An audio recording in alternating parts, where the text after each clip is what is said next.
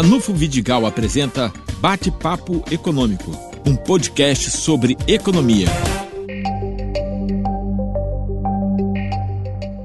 Esta foi mais uma semana que mostrou claramente o conjunto de dificuldades que estão associadas a todos os problemas que enfrentamos a partir da pandemia, a partir da crise social, sanitária, econômica e financeira em escala planetária.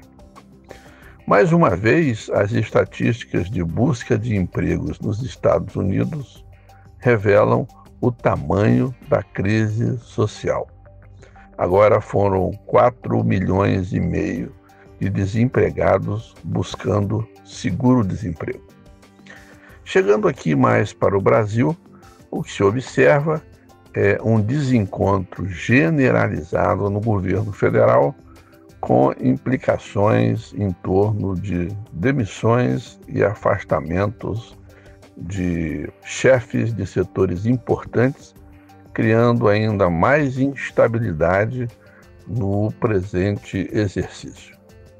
No estado do Rio de Janeiro, o que chamou a atenção foi uma pesquisa publicada pela própria Secretaria de Estado de Fazenda, mostrando que é, caiu como uma bomba na economia fluminense o coronavírus. Houve uma redução muito expressiva no movimento de negócios em vários setores. Houve uma queda muito expressiva no consumo de combustíveis, muito grande também a queda nos serviços de um modo geral, no comércio. A única exceção foram farmácias e supermercados.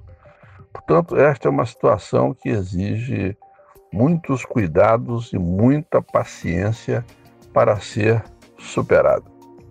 Na questão do emprego, a preocupação continua crescente, tanto no estado do Rio de Janeiro quanto no norte fluminense.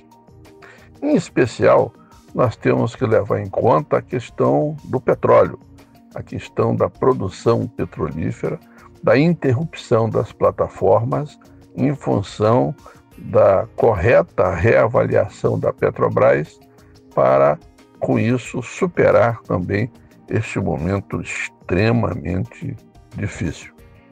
Uma notícia boa que nós temos na semana passada, vamos reiterar agora. Inicia-se a safra agrícola no Norte Fluminense para plantio, colheita e produção industrial da cana-de-açúcar. Isso tende, por exemplo, a gerar, na forma de salários ao longo dos próximos seis meses, alguma coisa em torno de 60 milhões de reais, o que fortalece o poder de compra das famílias e cria empregos formais tão importantes nesse município e nesses municípios, em particular, Campos, São Francisco e todo o norte, para é, reverter a situação delicada no campo social que vivemos.